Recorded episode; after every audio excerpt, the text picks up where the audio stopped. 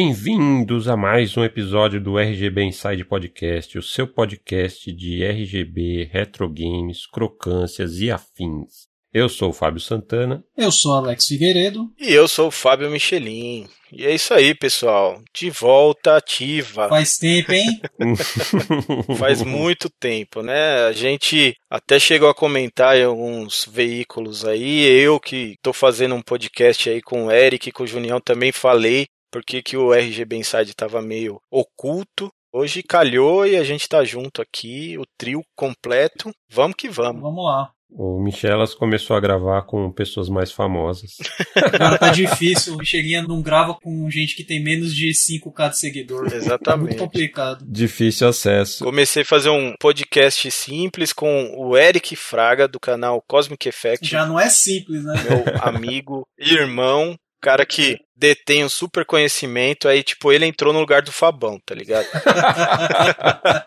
aí o Junião, né, mano? O Junião também, meu brother, queridão. Isso quer dizer que o Junião é o Alec? Na verdade, o Orlando que ia entrar no lugar do Alec, né? Mas o Orlando não quis, né? É tipo uma nova formação de boy band. Isso, exatamente. Aí o Michelinha, depois, tipo, do alcoolismo, das drogas, das revistas de fofoca, resolveu a formação original. É, exato. É tipo banda de velho, né, mano? Quando Não aguentei a pressão. os caras tá lá à toa, a gente precisa de alguma graninha. Vamos fazer uma turnê de reunião aí. Vamos fazer formação original. Com a diferença que a gente não ganha grana com isso. É, é só pelo prazer de fazer o podcast mesmo. Mas agradeço muito ao Eric e ao Junião pela ajuda, pela força. Porque, né, cara, é que nem assim, eu e o Alec, a gente tá aqui por causa do Fabão. Aí, tipo, no outro podcast, Junião e Eric, eu, tipo, de gaiato no meio, né?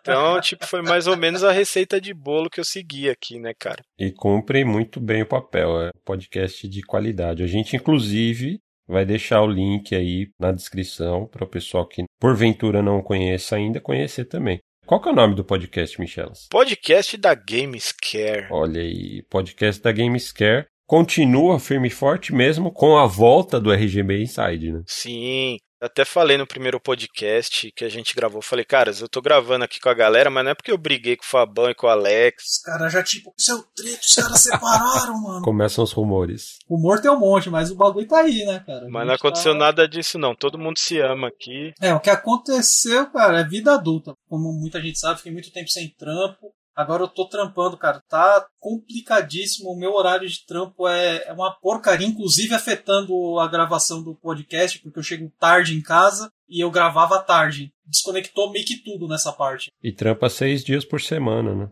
Como passou tanto tempo, é bom fazer uma recapitulação também, né? Porque o último episódio que a gente gravou foi ao ar no dia 7 de março de 2020. Faz tempo, Esse hein? ano cabuloso. E aí foi o episódio número 40, fora de sync. A gente falou de remakes, remasters e relançamentos. Aí no dia seguinte, olha aí, curiosamente a gente publicou um teste em vídeo que a gente gravou lá na Gamescare Uhum. com uma TV eh, CRT da Sony, uma Trinitron Vega, e um monitor Sony PVM 2950Q.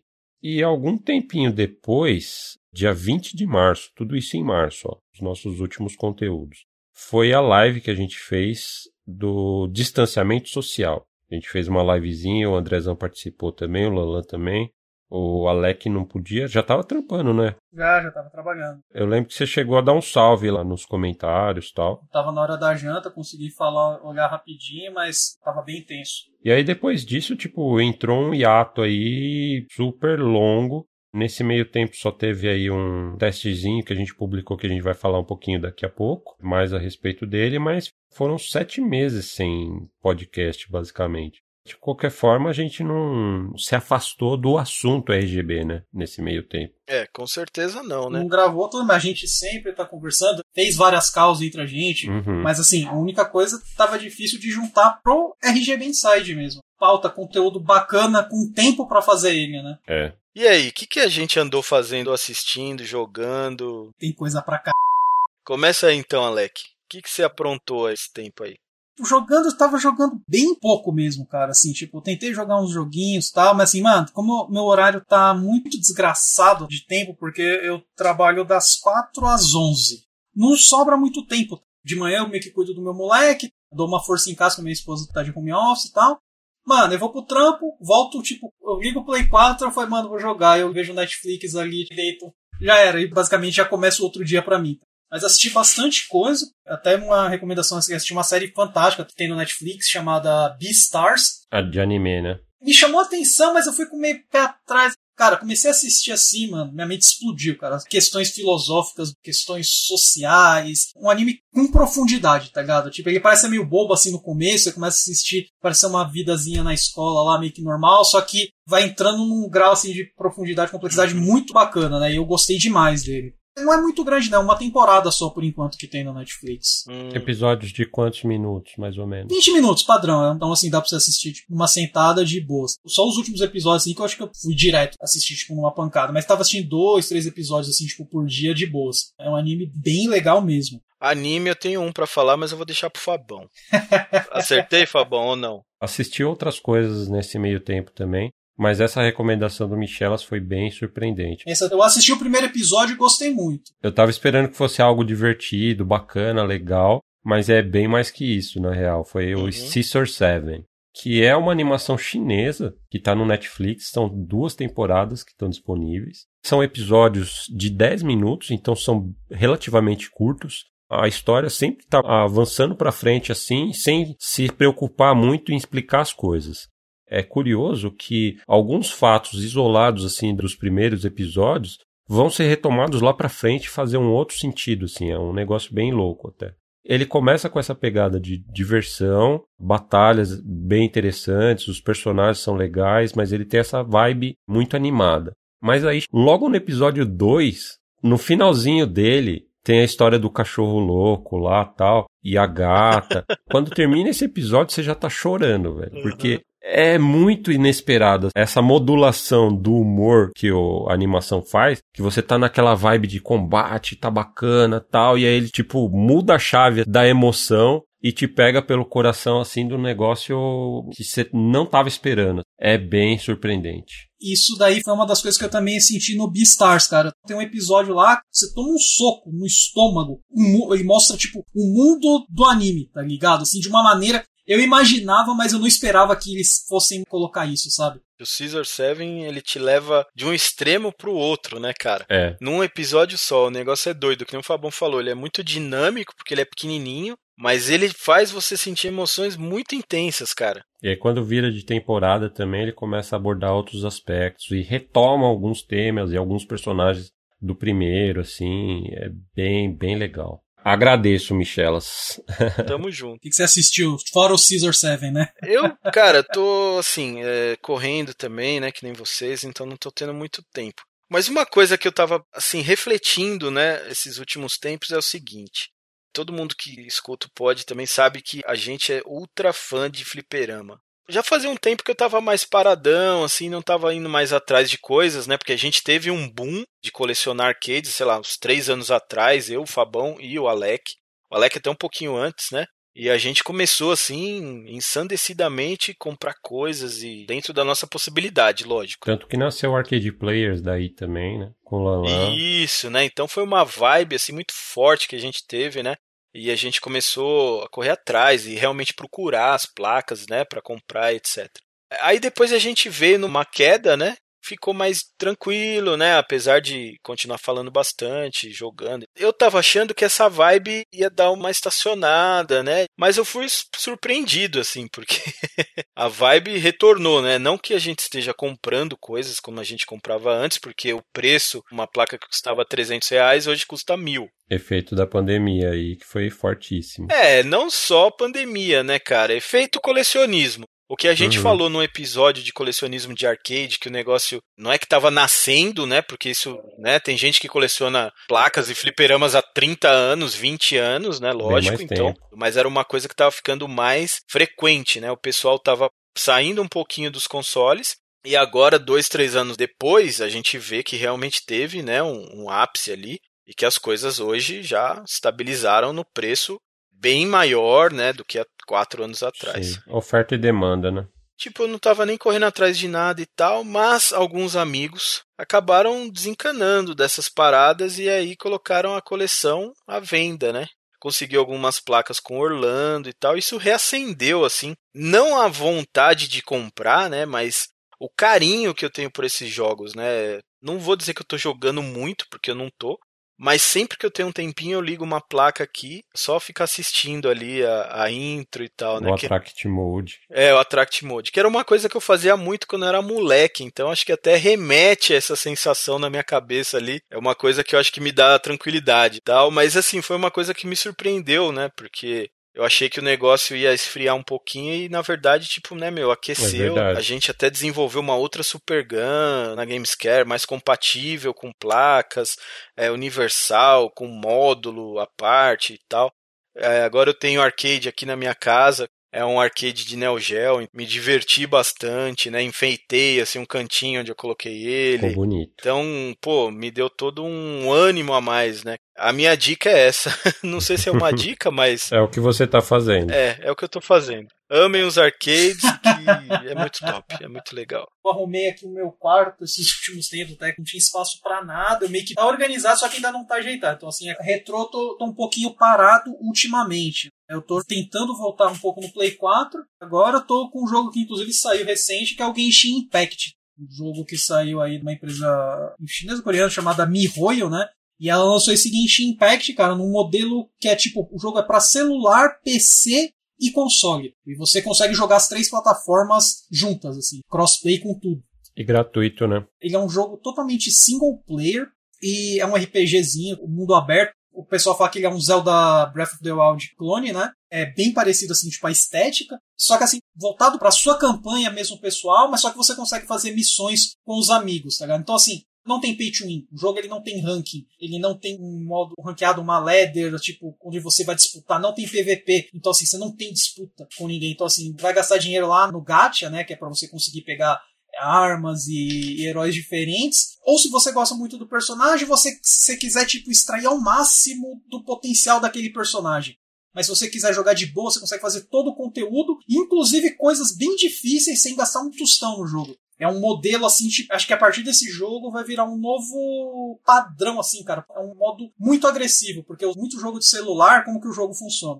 Dá um jogo grátis, nas primeiras duas fases, o jogo te dá coisa pra caralho te joga personagem sete estrelas, arma Daí você passa dois dias jogando, aí você chega num ponto onde se você não gastar, você não consegue evoluir. Uhum. Muito jogo te coloca nessa trap. É por isso que o pessoal às vezes tem preconceito né, com o jogo de celular, porque tem alguns jogos bem zoados que são assim.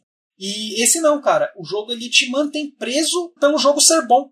Assim, você quer gastar? Eu vi gente gastando assim, tipo, 500, 600 dólares o cara falou assim, mano, eu não precisava gastar 500, 600 dólares. Eu tô gastando porque eu quero. Se eu criar uma conta agora do zero, eu vou conseguir fazer a mesma coisa. Caraca. Tô gostando, eu gosto, eu quero maximizar esse personagem, eu quero fazer isso, eu quero fazer aquilo, eu quero testar tal coisa. Não tem essa barreira. E se as empresas começarem a olhar para esse jogo, acho que vai ser um novo padrão aí que a gente vai ver, tá ligado? E eu tô gostando bastante.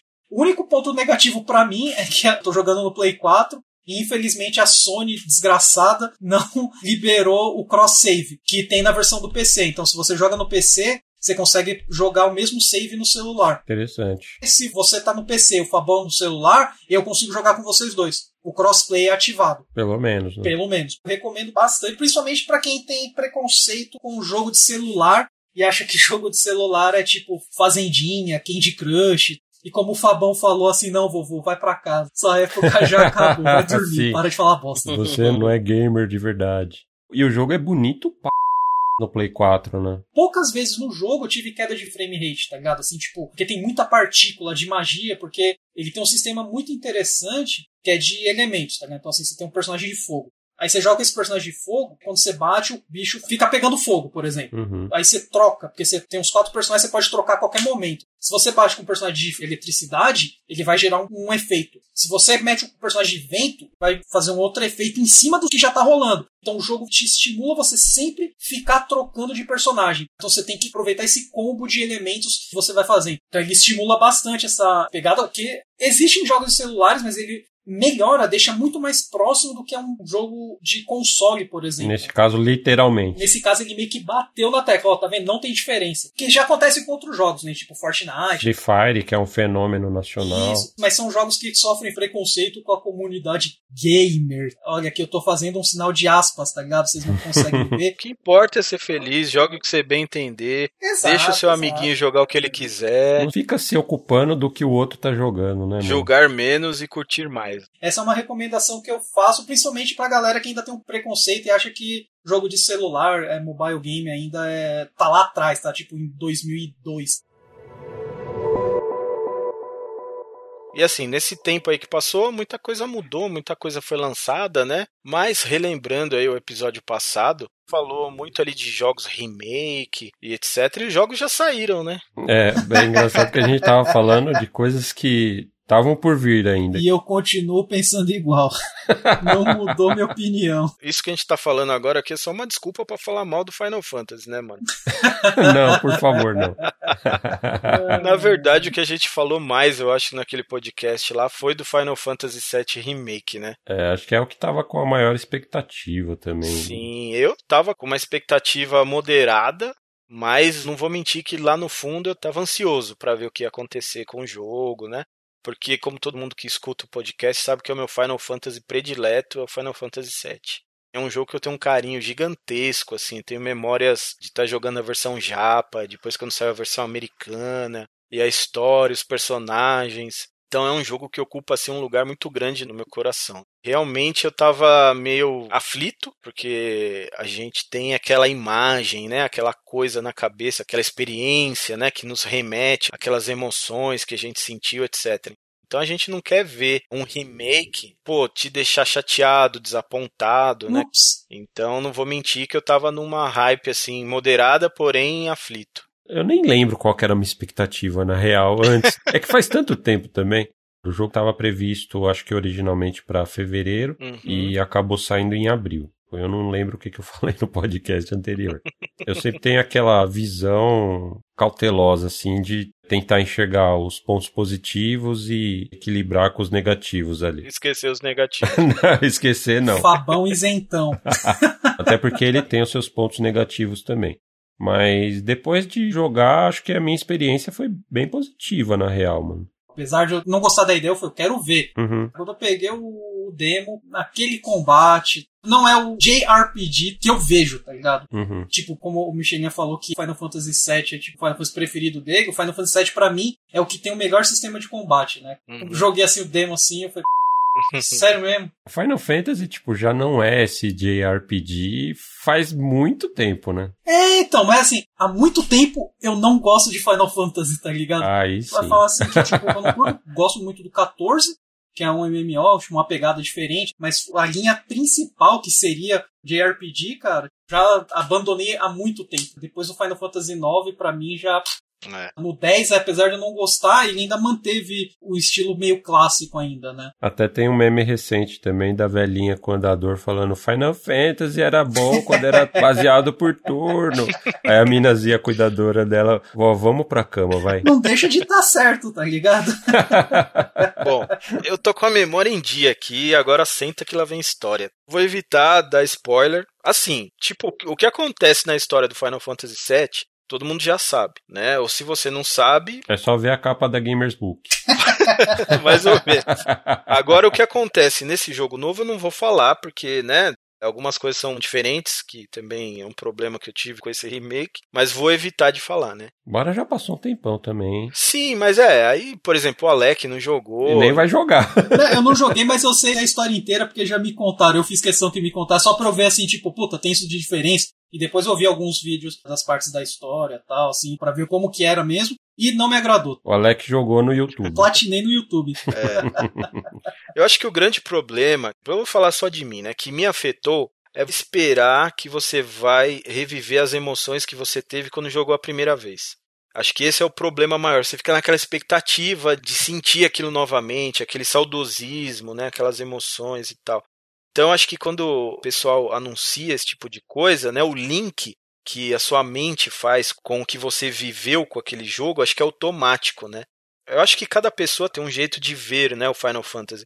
Até falando um pouquinho dos Final Fantasy mais antigos, o 6, que é ótimo, o 5, o 7, eu acho que eles são jogos assim que deixam muito para imaginação.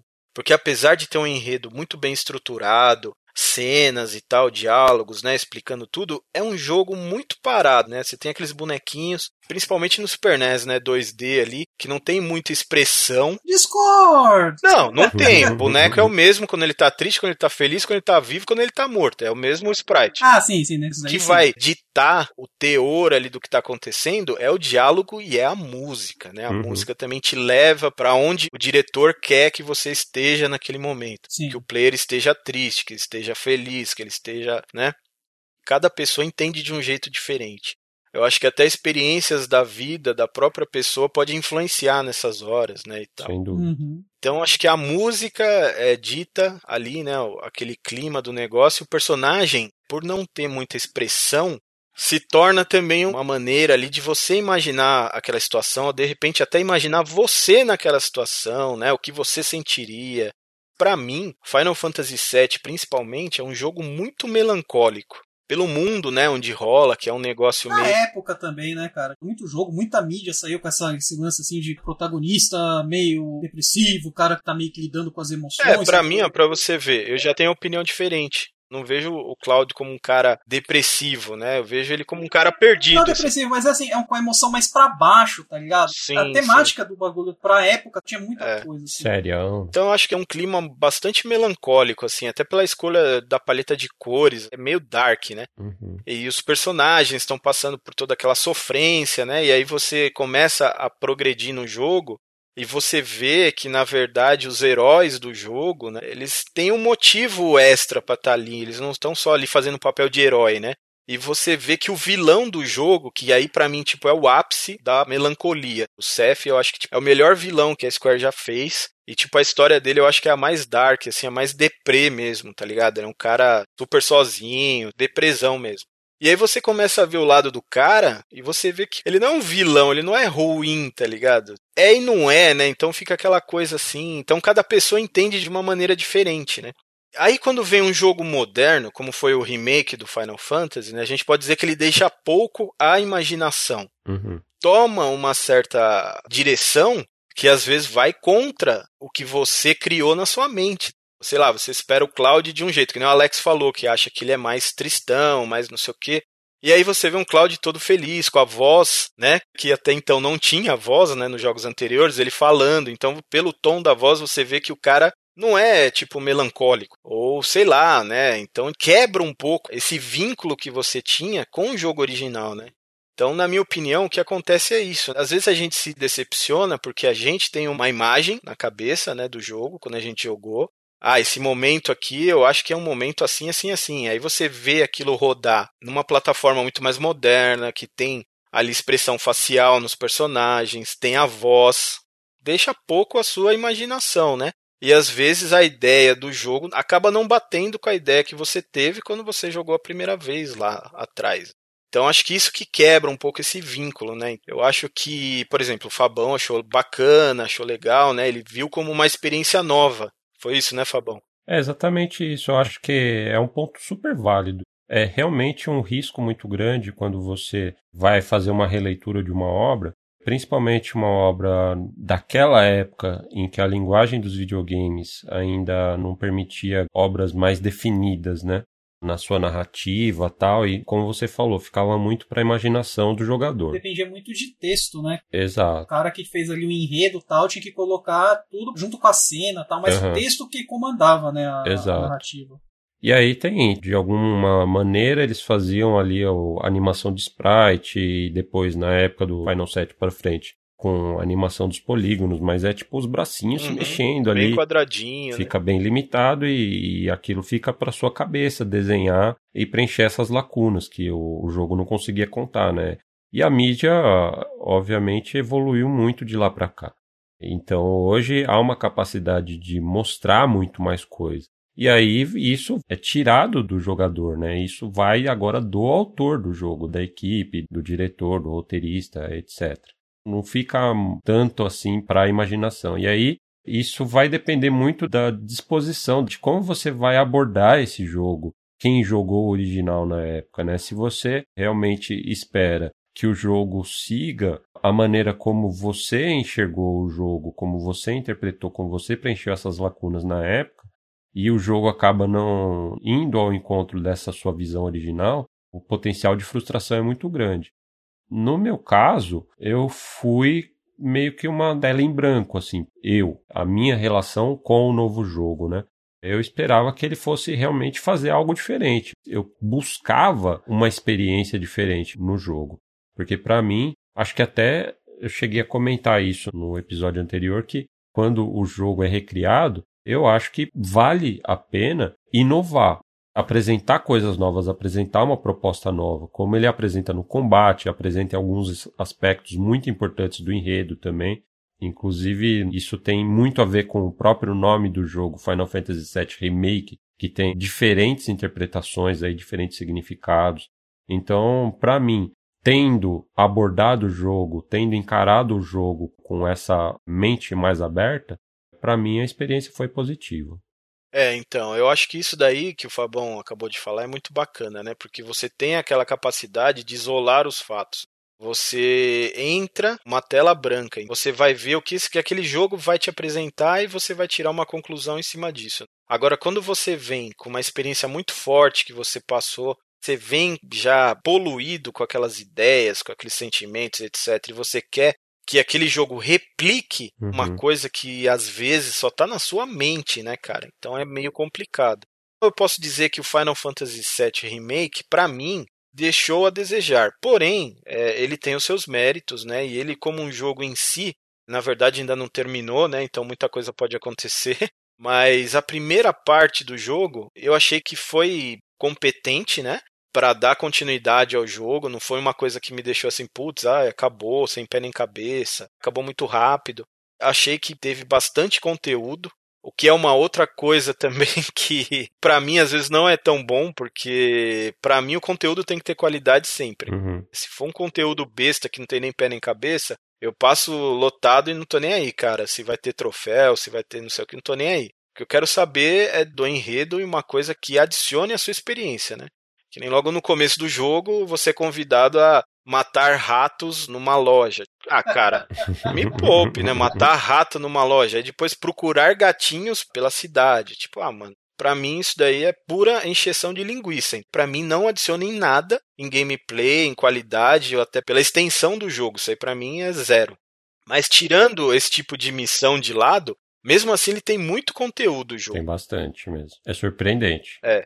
Bastante história ele tenta inventar histórias ali no meio da história principal, até personagens que você vê brevemente no jogo, né, no jogo original, ele se aprofunda mais, né, traz Membros mais da Avalanche, por exemplo. Isso. Então traz um outro enredo ali, né? Então isso daí é legal para quem gosta, né, de realmente entender o que passava na cabeça daqueles caras. Não sei se alguém jogou e falou assim: "Ah, eu queria entender o que acontece com esse personagem que apareceu cinco minutos", né? Mas ele explica, ele põe a história assim de todos os caras mesmo uma história até grande, com missão e com tudo mais. Acho que é um esforço para criar um mundo e que você imerge nele e, e você acredita naquilo que está acontecendo, né? Exatamente. E é isso daí que a gente falou. Na minha opinião, deixa pouco a nossa imaginação. Talvez por isso que o Final Fantasy tá meio em baixa hoje, né, cara? Eu acho que assim, apesar que o Fabão é ligado assim, não, que você tá, você é o velho e tudo, mas acho que a fórmula, assim, apesar dela sempre se renovar, você pega tipo Dragon Quest hoje, cara. Uhum. Ele se inova todo o jogo, se inova pra c... Tipo, se moderniza, mas você pega o core de Dragon Quest, tá lá e isso ele não muda. Porque isso é o que faz o jogo ser daquele jeito. Eles atualizam a história, melhoram os gráficos, melhoram toda essa parte tipo visual, expressão. Colocaram tudo isso, mas você joga o jogo, você sabe que está jogando o Dragon Quest. E eles conseguem fazer um bagulho tão f... que mesmo às vezes alterando, você fala assim, putz, eles alteraram a mecânica. Não vai estar tá Dragon Quest. Na hora que você pega assim, joga o bagulho, você fala, os caras conseguiram deixar essa mecânica Dragon Quest. Foi o caso que aconteceu no Dragon Quest IX, no DS, que uhum. antes de lançar, a japonesada criticou, malhou. Quando saiu assim, você fala, caraca, o jogo não mudou em nada a jogabilidade. É, eles tiveram que mudar, né? O, o que foi apresentado inicialmente acabou, tipo, revertendo. Sim, mas saiu um sistema totalmente novo, só que mantendo a pegada né, do jogo mesmo, né? Do Dragon Quest. Sim. E o jogo explodiu. E você vê os Dragon Quests que saem depois, pra deixar as coisas mais realistas. Eu já discordo. Final Fantasy, toda a série, tá? Você fala assim, o bagulho usava um 2D. Aquele 2D era uma característica da série. Como o Michelin falou, dava uma imaginação. Você não enxergava Claude com chapinha, olhando com a roupa engomada, com um enfeite na lapela, tá ligado? Que você viu ali, ele fez a quest, ganhou o sapato branco. Tentaram aproximar cada vez mais da realidade. Fizeram isso não só com Final Fantasy VII, eles puxaram toda a série para esse lado. Final Fantasy IX foi meio que o último Final Fantasy que meio que seguiu, né? Tipo, a estética tal da série. Depois disso, eles falaram, não, vai ser tudo meio que realista e vai ser isso. Você perde imaginação, você perde característica. É um boneco ali meio que real tal e segue a vida.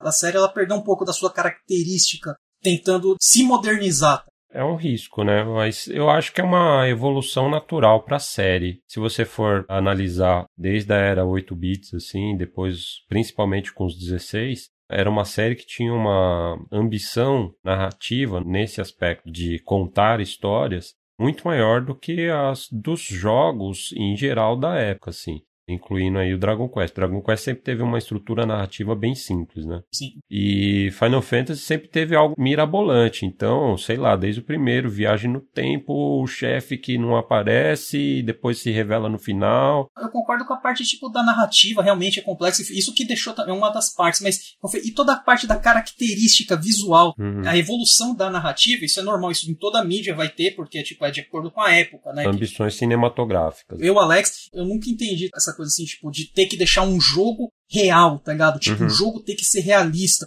Eu, eu não curto muito jogos imersivos, assim, não, não imersivos em questão de temas, assim, mas imersivos, assim, tipo, eu tenho que ter um, um bagulho na cabeça para eu me sentir dentro do jogo. Não, não quero estar dentro do jogo, eu quero ver o jogo. Não só a Square, mas assim, muitas empresas estão querendo deixar um jogo real. Eu tô querendo ver tipo um mundo de fantasia, uma trama mirabolante, mas eu quero ver aqueles personagens daquela trama desenvolverem aquela trama é um ponto uhum. que foi me afastando da série, tá ligado? Assim, meio que estão tentando fazer isso. Para muita gente isso é um ponto extremamente positivo, né?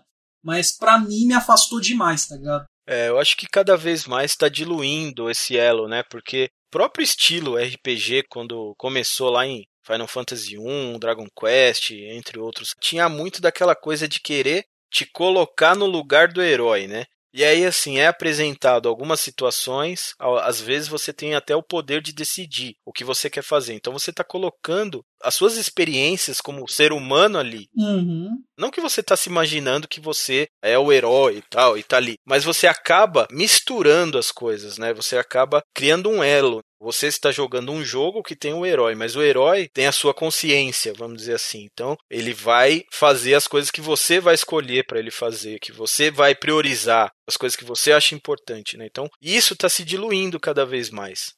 Então, quando você pega um jogo hoje como Final Fantasy VII Remake, como o Fabão até falou, você está jogando a ideia do diretor do jogo ali, né, do produtor, sei lá. Então você está jogando um script, já está tudo feito, já sabe, o personagem tem esse tom, fica muito claro.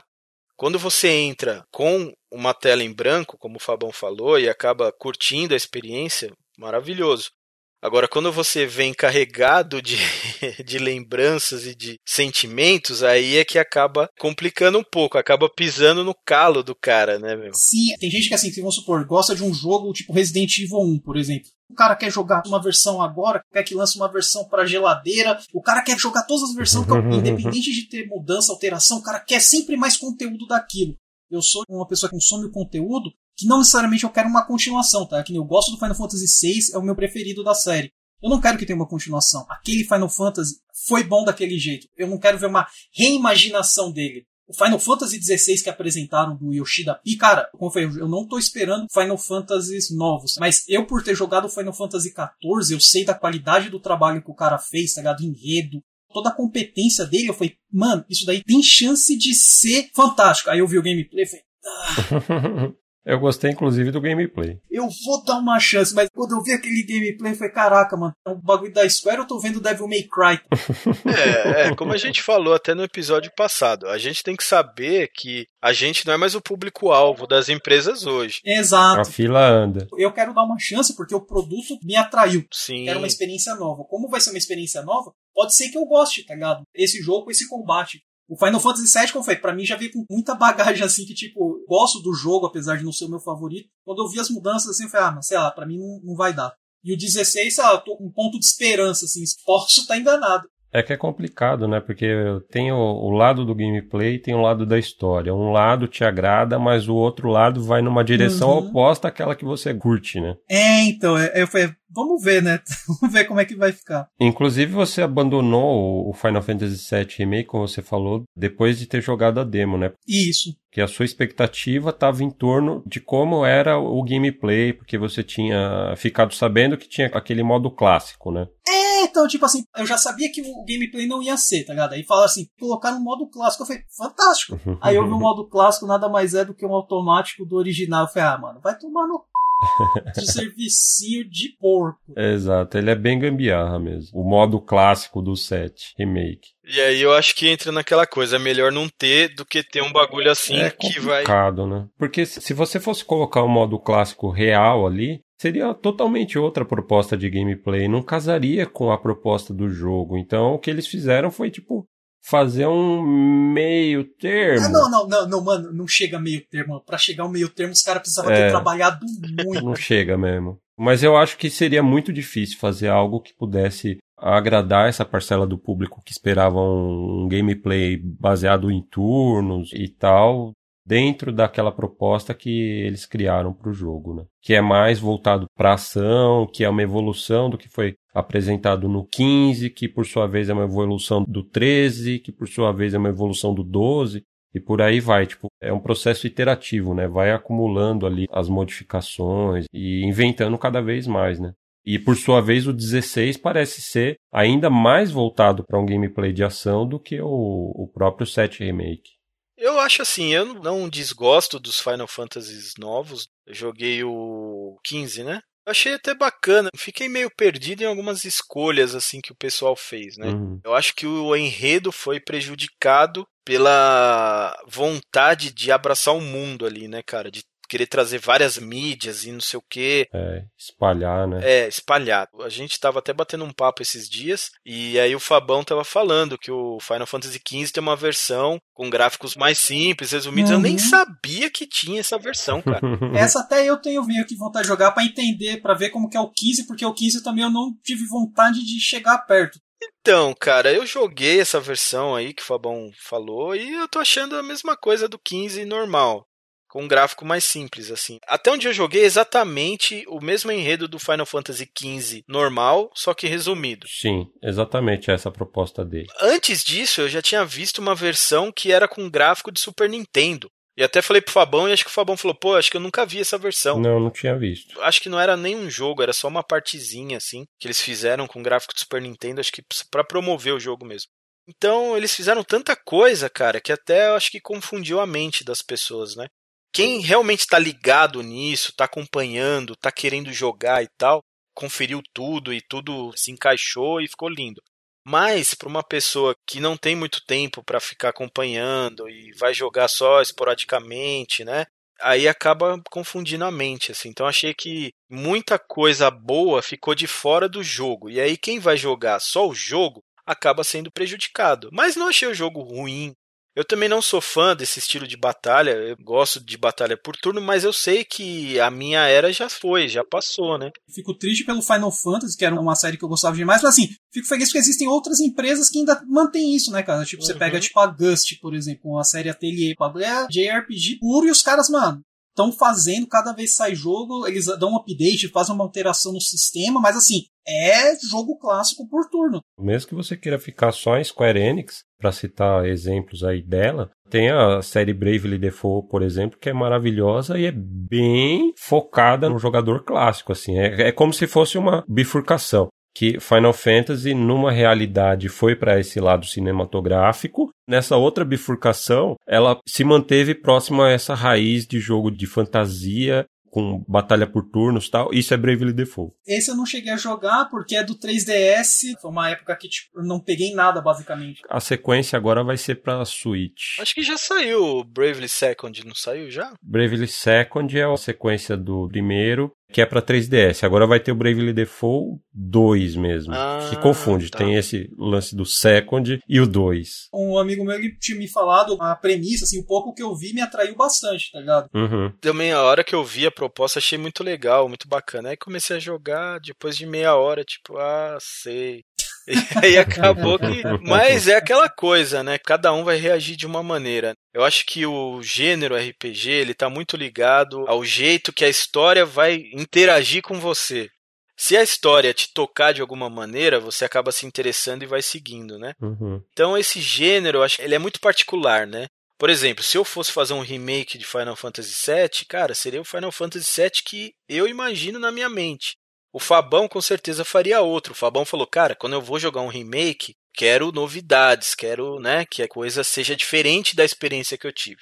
Eu já não, eu iria fazer a... Embelezar o original só, né? Exato. Por exemplo, Resident Evil Remake eu acho que é magnífico. Cara, ele é o jogo refeito, com gráficos maravilhosos, expandido, novos quebra-cabeças, novos monstros, blá blá blá.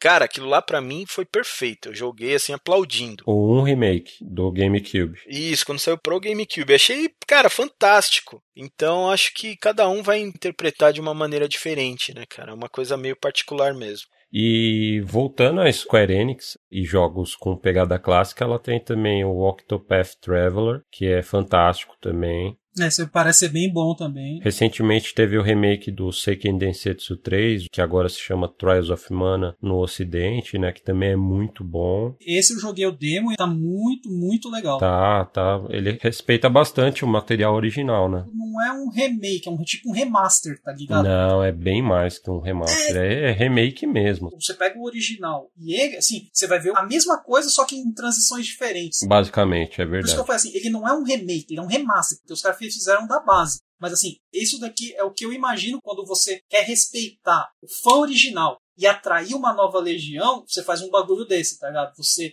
faz um conteúdo sem agredir, sem modificar o que as pessoas já gostavam. Você melhora para um público mais novo, só que assim, você fala assim, ó, tá aqui, ó, não mexi na sua bonequinha. E eu bati palmas pro Secret of Mana. Os caras capricharam muito. É, mas a gente atrasou tanto que até o Final Fantasy Remake já tá velho já, cara. Tá velho, eu já tinha até esquecido um pouco de como que tinha sido a experiência dele. Mas esse papo foi bacana porque eu acabei lembrando muita coisa e de como essa experiência foi positiva para mim, porque ao final dela eu tive a sensação de que o mundo ficou aberto de possibilidades assim para o que, que vai acontecer daqui para frente. Ao mesmo tempo que ele segue, pelo menos a espinha dorsal da narrativa, fica muito colada no original, você percebe ao longo do jogo tem muita coisa nova e tem muita coisa estranha acontecendo nessa história. O bom é que os caras quase ligaram com Kingdom Hearts. Os bagulho. Quase apareceu o Mickey. É, né? só faltou o Mickey. Não os Sim. bagulho muito Kingdom Hearts. Fora o próprio gameplay, né, que é muito inspirado, não tem nem como ser diferente, né, porque as equipes são mais ou menos as mesmas. E o Nomura, que é o criador do Kingdom Hearts, é o o mastermind ali por trás do Final Fantasy VII Remake. Mas mesmo na história, realmente tem muito recurso narrativo ali que é bem próprio do Kingdom Hearts, assim. Os questionamentos que o jogo coloca, a quebra de quarta parede, como ele conversa com os jogadores, os comentários que ele faz a respeito dos fãs mais tradicionalistas, com a proposta que eles queriam dar para esse remake, colocar isso dentro da própria história como simbolizando até onde o, o criador é dono da obra e até onde os fãs são os donos da obra, assim. Tem esse tipo de questionamento que eu achei muito legal. A maneira como ele trata tudo isso que está à volta e fora do próprio jogo, assim, foi tratado de uma maneira muito talentosa. Mas como Final Fantasy Remake já tá virando retrô, mas era um jogo que a gente queria falar, a gente queria dar opinião, né? Eu, principalmente, vou ser bem honesto, queria falar bastante sobre esse jogo. Tanto que eu e o Fabão a gente tava jogando e assim, eu termino as coisas rápido, né? Eu não. Eu não fico fazendo muita coisa. O Fabão não. E eu fiquei, tipo, vários dias esperando o Fabão, tá ligado? Terminar, porque eu tava louco pra conversar com ele, né? E aí o dia que ele terminou, eu cheguei, e aí, Fabão, tal, pô, e aí ele? É, legal.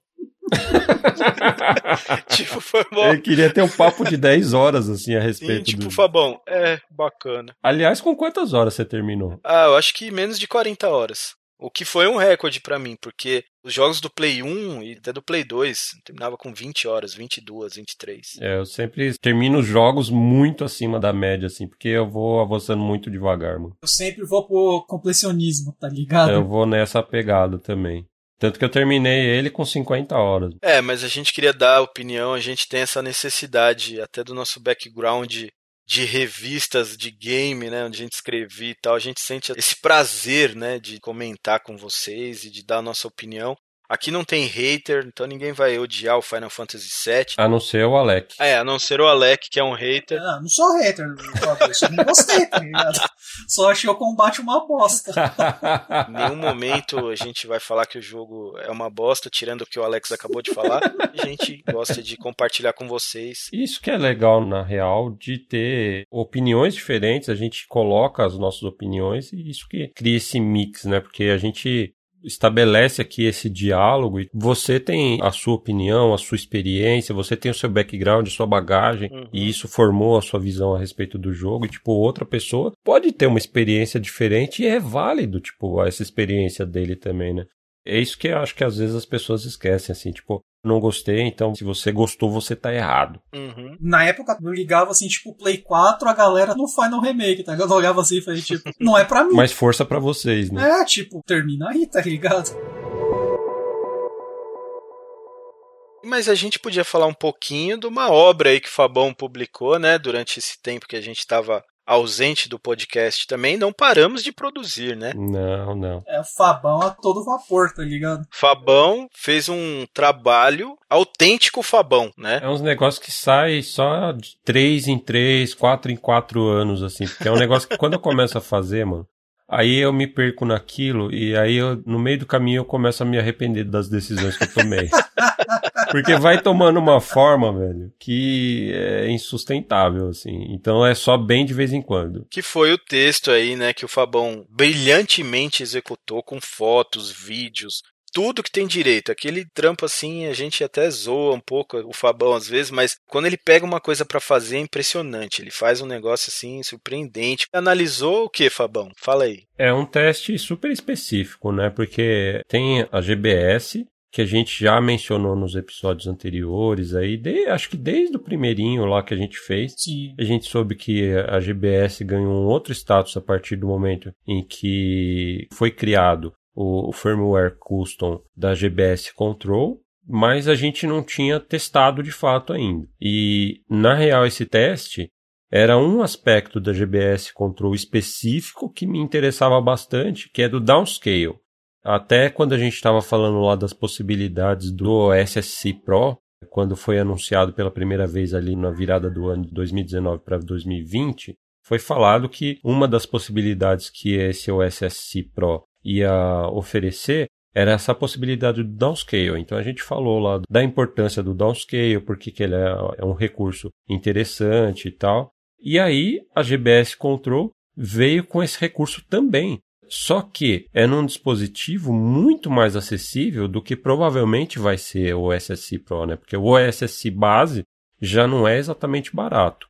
Com o GBS Control, que inclusive é um oferecimento da Gamescare, que é o kit já, né? Porque a GBS é uma placa que já está aí no mercado, né, Michel? Sim. Já faz bastante tempo. É uma placa que foi desenvolvida aí para trabalhar com arcades, etc, né?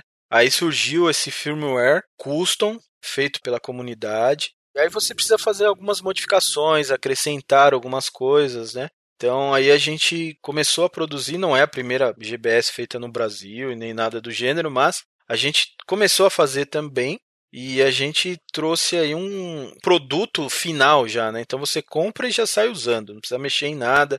Então a gente desenvolveu uma placa custom, né, que é para ser ligada junto na GBS convencional, onde ela tem ali um lugar para colocar o módulo D1 ali, né, que é o módulo de Wi-Fi que também tem um processador que é onde fica alocado o firmware custom, né? Uhum. A gente já colocou uma entrada SCART RGB, porque a placa pura, né, não tem essa entrada, né?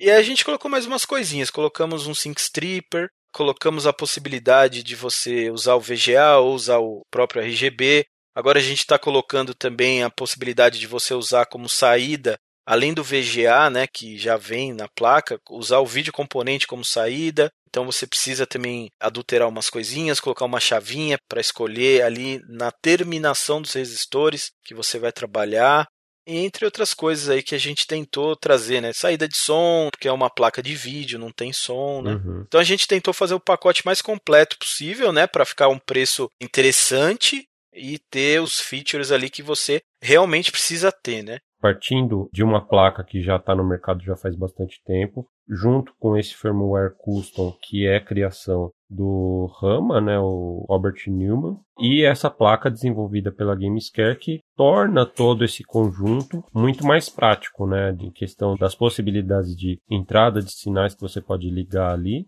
e as saídas também, né, como Michelas falou, ele pode sair VGA, né, RGB-HV, ou componente YPBPR, mas tem essa diferença, né? A saída YPBPR na GBS 8200 Vanilla, né, ela de fábrica, ela não sai no nível correto. E esse kit já leva tudo isso em consideração, né? É, isso daí a gente até mencionou no episódio que a gente falou na primeira vez da GBS, que assim, ele era uma opção tal, melhor que o upscaler chinês, mas assim, na época ela deixava muito a desejar, né? Por uhum. isso que a uhum. gente às vezes acabava nem recomendando ela, né? Porque era uma solução bem crua, né, na verdade. Sim.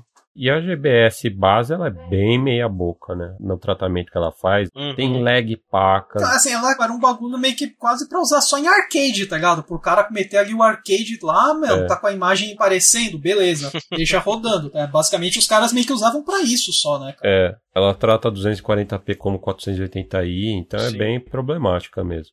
E recentemente o Bob do Retro RGB fez um vídeo muito interessante a respeito dos recursos da GBS com GBS Control. Fez teste de lag lá, os resultados são os melhores possíveis. É, deixou todo mundo de queixo caído, né? Sim, sim. Então ele é um dispositivo muito competente para fazer upscale para sua TV. Ele é bem comparável ao SSC, que é o, o, outro dispositivo aí no mercado que a gente sempre recomenda e continua recomendando, obviamente, que tem qualidade suprema. Mas a GBS, por ser um dispositivo mais acessível e chegar em termos de upscale em qualidades muito semelhantes ao do SSC, realmente um, um dispositivo muito impressionante. E aí, ele adicionando essa funcionalidade de downscale, então, nossa senhora, foi o pontapé que faltava para realmente colocar esse dispositivo debaixo da lupa e fazer uma análise mais aprofundada. Esse teste é bem específico. A gente não explorou assim as opções de upscale dele, os recursos que ele tem lá de scanline, um monte de coisa. Não, é específico da função de downscale da GBS com GBS Control. E os resultados realmente foram impressionantes. Pega o sinal 480i ou 480p, transforma esse sinal para 240p. Então ele pega aquela imagem de uma resolução nessa de 480 linhas, né? E corta as linhas para gerar esse sinal de 240p. Se o, o, sinal de origem for entrelaçado, então o 480i, ele faz o desentrelaçamento, tem duas opções lá, tem o Bob de interlace e tem a opção de interpolação, né? Que gera uma média do valor dos pixels, né? De suas cores e tal e gera uma imagem muito competente, que é um processo muito semelhante ao que o FrameMaster faz, só que com, no caso do FrameMaster, com upscale né, de imagem. Aqui no caso da GBS, a gente está falando de downscale. Então ele vai desentrelaçar essa imagem, vai aplicar esse recurso de interpolação de pixels para gerar a imagem 240p. E faz isso com muita competência e com baixíssimo input lag. No caso de sinais entrelaçados, quando ele gera a imagem 240p, ele tem um atraso de aproximadamente um frame, então cerca de 16 milissegundos, o que é bem baixo. Frame Master, por exemplo, quando trata sinal entrelaçado para fazer upscale, ele tem uma média de 2 a 3 frames de atraso. Esse trabalho da GBS Control aí é bem surpreendente. E se o sinal for 480p, então ele já é progressivo, quando ele gera a imagem 240p, ele só praticamente corta as linhas. E nesse processo tem um atraso de 4 milissegundos. Quando a gente está falando de um frame de atraso, que é relativamente baixo, muito aceitável, são 16 milissegundos. Nesse caso, a gente está falando de 4, então é um quarto de um frame. É imperceptível. Praticamente uma TV de tubo. Praticamente mesmo. E aí, qual que é a utilidade disso, né? Para que, que serve isso, esse lance do downscale? Há muitos exemplos de uso, né?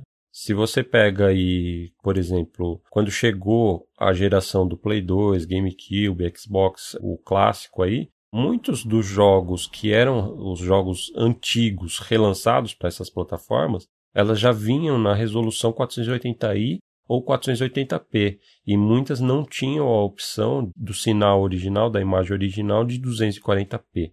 Então, quando você joga isso, você não está jogando com aquela mesmo tipo de imagem, aquela mesma sensação que você tinha jogando o jogo original. Seja lá de Nintendinho, de arcade, Master System, Super Nintendo tal. Todas essas plataformas, todos esses sistemas eram um sinal 240p. Então, quando você jogava numa TV de tubo ou num monitor de arcade, tinha lá as scanlines, a imagem é super estável, não fica piscando, tremendo nem nada, porque não é entrelaçada, né? Então, quando você joga esses jogos clássicos que é lançados nessas plataformas numa TV de tubo, a imagem fica cintilando, né? Porque esse é o efeito do entrelaçamento, né, da imagem, por conta justamente da natureza do sinal entrelaçado, né? Quando você passa isso pela GBS e joga de volta para uma tela CRT, a imagem fica super estável, com as scanlines super marcadinhas, como era o jogo originalmente em 240p, né? Dá para aplicar também nos games novos, né, Fabão? Também, aí a gente tem que fazer uma observação de que quando você faz o downscale, nesse caso que a gente estava falando, informação visual que foi duplicada.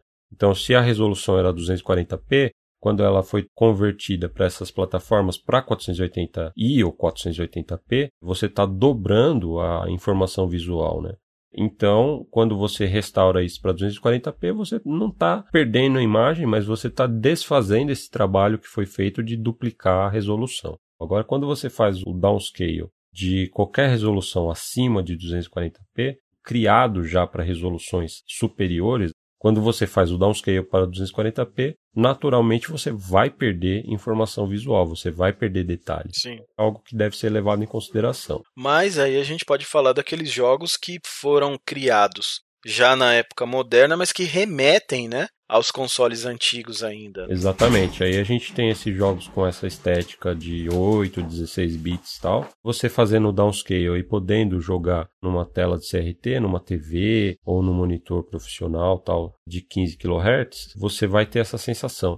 Só que aí depende muito de como esse jogo tá tratado, a partir de qual plataforma você vai fazer o downscale, né? Então entra aí muitas complexidades. Sim, um sim, exemplo sim. que eu coloquei lá no teste foi usando o PlayStation 3 com saída componente YPBPR, que o PlayStation 3 suporta. Se você tiver o cabo lá para conectar o cabo componente, você pode configurar a saída para 480p, que é o melhor sinal para se trabalhar o downscale na GBS Control. Mas aí o resultado varia, né? Porque o jogo originalmente, na sua plataforma de origem, ele ocupa a tela inteira. Quando esses jogos vão para outras plataformas, muitas vezes essa imagem é reescalonada, né? Então, ela, às vezes ela não ocupa a tela inteira, às vezes ocupa uma janela. No caso aí de PlayStation 3 e consoles posteriores, tem também o fato dessas plataformas já serem da era HD, então já serem feitos considerado uma proporção de tela 16 por 9, widescreen, enquanto os jogos antigos eram 4x3. Pega tipo Sonic Mania, cara, pô, ficou fantástico, perfeito. Esse É. teste que você fez, pega o Dragon's Crawl, mano, você fala assim, o bagulho não é pra jogar desse jeito. Não combina. Não. No exemplo do Dragon's Crawl, você não consegue nem ler os textos, porque a fonte já é pequenininha, né? Uhum. Que ela foi feita para você ler numa tela de alta definição. Se você corta as linhas ali, vai embaralhar tudo. A informação visual você ainda consegue entender, você consegue jogar, você consegue definir muito bem ali os sprites, os desenhos, os cenários, tal. Mas quando você precisa ler o detalhe, compromete muito esse resultado, né? Então você não consegue ver. Mas no caso aí, por exemplo, um que deu muito certo foi o Scott Pilgrim do PlayStation 3, Uhum. porque ele tem os sprites bem grandões, os pixels são relativamente grandes também na tela. Então o resultado ficou muito bom fazendo o trabalho de downscale para jogar numa TV CRT ou no monitor CRT. O conteúdo tem que remeter mesmo a um conteúdo de 240p, né, para ficar legal e tal. Sim, se for um jogo novo. Aí quando a gente fala de jogo antigo, depende das possibilidades de tamanho de tela e de escalonagem dessa imagem no console novo. Então, se o console novo tem a opção para você jogar, sei lá, Pixel Perfect, por exemplo, vai ficar maravilhoso, vai ficar sensacional assim o resultado no CRT com o downscale via GBS Control. Agora, se essa imagem foi manipulada, isso já saiu da proporção original. Então, quando ele faz o downscale, o resultado vai ficar irregular. Então vai ficar com áreas da imagem embaçada, não vai ficar exatamente o mesmo resultado que você teria jogando o jogo original, a plataforma original, nessa mesma tela de CRT. É isso mesmo. Então o resultado varia. Isso a gente mostra bem ali em detalhes nesse artigo, inclusive com fotos de comparação, explicando tal. A gente fez alguns vídeos também para mostrar os efeitos diferentes do desentrelaçamento via Bob, o desentrelaçamento via interpolação de pixels. Foi bem detalhadozinho. Se você tem dúvida do poder do Fabão, leia e assista os vídeos. o poder é da GBS Control. A gente só teve o trabalho de ficar detalhando lá e ficar capturando telinha, tirando foto. Esse lance do downscale, cara, era uma coisa que eu já tava querendo faz tempo sem gastar, tipo, dois rins, porque existem opções de processadores de vídeo hoje que a gente consegue. A gente é, só equipamento profissional mesmo. É, equipamento profissional você vai pagar um rim, uhum. tipo, ou dois. É, praticamente não existe, porque além de custar um rim, você não acha, né? É difícil de encontrar. E assim, tem muito jogo de PC que é feito em pixel, tá ligado? Jogo indie, Sim. que eu curto. Eu tenho muita coisa aqui, cara, que eu quero testar aqui no PVM para ver como é que fica. E a GBS Control veio que meio que pra dar uma ajuda né, nisso daí. E recentemente, algo que não está no teste, porque quando eu estava fazendo o teste foi em virada de julho para agosto. Então eu tinha só adquirido ali os cabos básicos para fazer esse teste. E recentemente chegou um conversor de HDMI para componente. Então ele pega o sinal digital do HDMI e ele converte para YPBPR, mantendo a mesma resolução que entra. Se chega um sinal 1080, ele vai jogar no componente 1080. Não sei nem, não fiz o teste, não sei nem se suporta isso de banda YPBPR. Mas se chega 720p, ele manda 720p. Isso é útil por quê? Porque os consoles você pode configurar em resolução 480p. E aí eu fiz testes com o Switch, dando saída em 480p via HDMI, ligando na GBS Control através desse conversor, que aparentemente não tem input lag também, pelo menos não percebi, não cheguei a testar como os testes do Bob lá de latência, né, com o mesmo equipamento, mas assim, numa avaliação de percepção, não percebi muito input lag. E aí ele manda esse sinal 480p via HDMI para o conversor, que manda esse sinal via componente para GBS Control, que manda o sinal já feito downscale para a TV ou para o monitor CRT, via componente. E aí eu testei uma porrada de jogo. O Alex mencionou aí o Sonic Mania ficou maravilhoso em 240p no monitor CRT. que mais? Tem aquele Cursed Castilha, que é um jogo inspirado no Ghosts and Ghosts e no Ghosts and Goblins também, né? É um jogo maravilhoso também. Ele é como se fosse um sucessor espiritual, assim. É muito inspirado e é muito bom e ficou perfeito. É como se tivesse uma placa de arcade e eu tivesse ligando direto essa placa de arcade via Super Gun no monitor CRT. Outros jogos não tiveram um resultado tão perfeito inicialmente, mas alguns deles tinham ajuste de tamanho de tela para encaixar o sinal 240p no Pixel Perfect, assim, com ajustes ficaram perfeitos. Joguei Streets of Rage 4 também. Obviamente que, novamente reforçando, perde informação visual, porque o jogo foi criado em alta definição, mas é bem curioso jogá-lo também no CRT 15 kHz. Então já é mais uma opção aí. com isso você pode ligar, sei lá, PlayStation 4, Xbox One, até quando sair o PlayStation 5, se você quiser, se ele suportar a saída 480p, né? Você vai poder jogar jogos de PS5 na sua TV de CRT dos anos 80 e 90. Só porque sim. e aí tem o caso do PC, né? PC também tem saída HDMI, muitos laptops, placas de vídeo e tal. Mas aí entra a questão de que sua placa de vídeo tem que ser compatível com a saída 480p. Uhum. E não são todas, né? São placas específicas que têm suporte à saída 480p, até onde eu sei. É, as placas mais antiguinhas, né? É. Os modelos mais antigos da TI geralmente têm. Uhum. Até parece que tem, sei lá, firmware custom para placa. Não mergulhei muito fundo nesse meio. Mas eu fiz um teste preliminar aqui com o meu laptop, dando saída HDMI, ele não suportava essa resolução. Mas no caso, o potencial é muito grande, né? Porque tem emulação, no PC tem os jogos, sei lá, que nem o Alex mencionou, jogos de computador antigos via ScanVM ou via DOSBox, por exemplo, Uhum. para você jogar numa TV CRT ia ser maravilhoso. Porra, imagina jogar um Prince of Persia 1, cara. Com Porra, as scanlines puro creme ali, tá ligado? os adventures da LucasArts, nossa, tem muita coisa boa de PC antigo para se jogar nessa plataforma. Então tem muita coisa a explorar ainda. Isso que é legal da GBS Control, porque ela te dá esse recurso e, mano, as possibilidades são infinitas. Mas, com certeza, no futuro faremos um episódio sobre GBS Control. Sim. Que a gente falou de uma coisa que ela faz aqui, né? E ela é um upscaler também. É. E tem um monte de coisas bacanas que um dia a gente vai falar para vocês também. Mas, para quem quiser adiantar alguma coisinha, tem um vídeo bem bacana dela no canal do Minicastle, que o nosso amigo Junião fez, mostrando até comparativos dela com o OSSI. Dá uma conferida lá. Link na descrição. Mas a gente falou bastante de passado, que a gente fez nesse tempo que passou, né? E o que o tempo reserva aí, né? Por exemplo, está chegando a nova geração de videogames. Pra mim, não, cara. A nova geração de videogame, pra mim, vai chegar daqui a uns 3, 4 anos. Alô. Tem tempo ainda ser antiga. Os caras tá muito apressado, filho. Mas assim, né? Será lançado aí os novos consoles de sei lá quantos bits.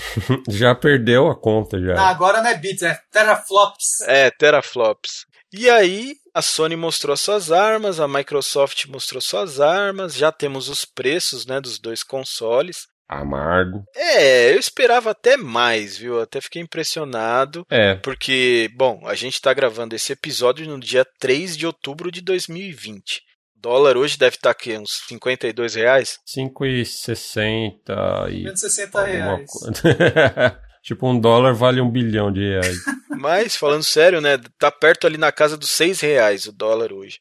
Além do dólar ser alto, o imposto ser alto, tem o ágil BR também. Tem o dólar do cartão. É, tem o IOF, Tem o imposto da compra, se você for comprar lá fora. mas tem o frete, o lucro do cara que tá vendendo. Que não é baixo. É, então, É tipo, isso que é o ágil BR, na verdade. o cara nem pode vender baixo, porque senão o cara também morre de fome. O cara, ele tem que ter uma base mínima de lucro. Aí os videogames foram anunciados aí na bagatela de 5 mango.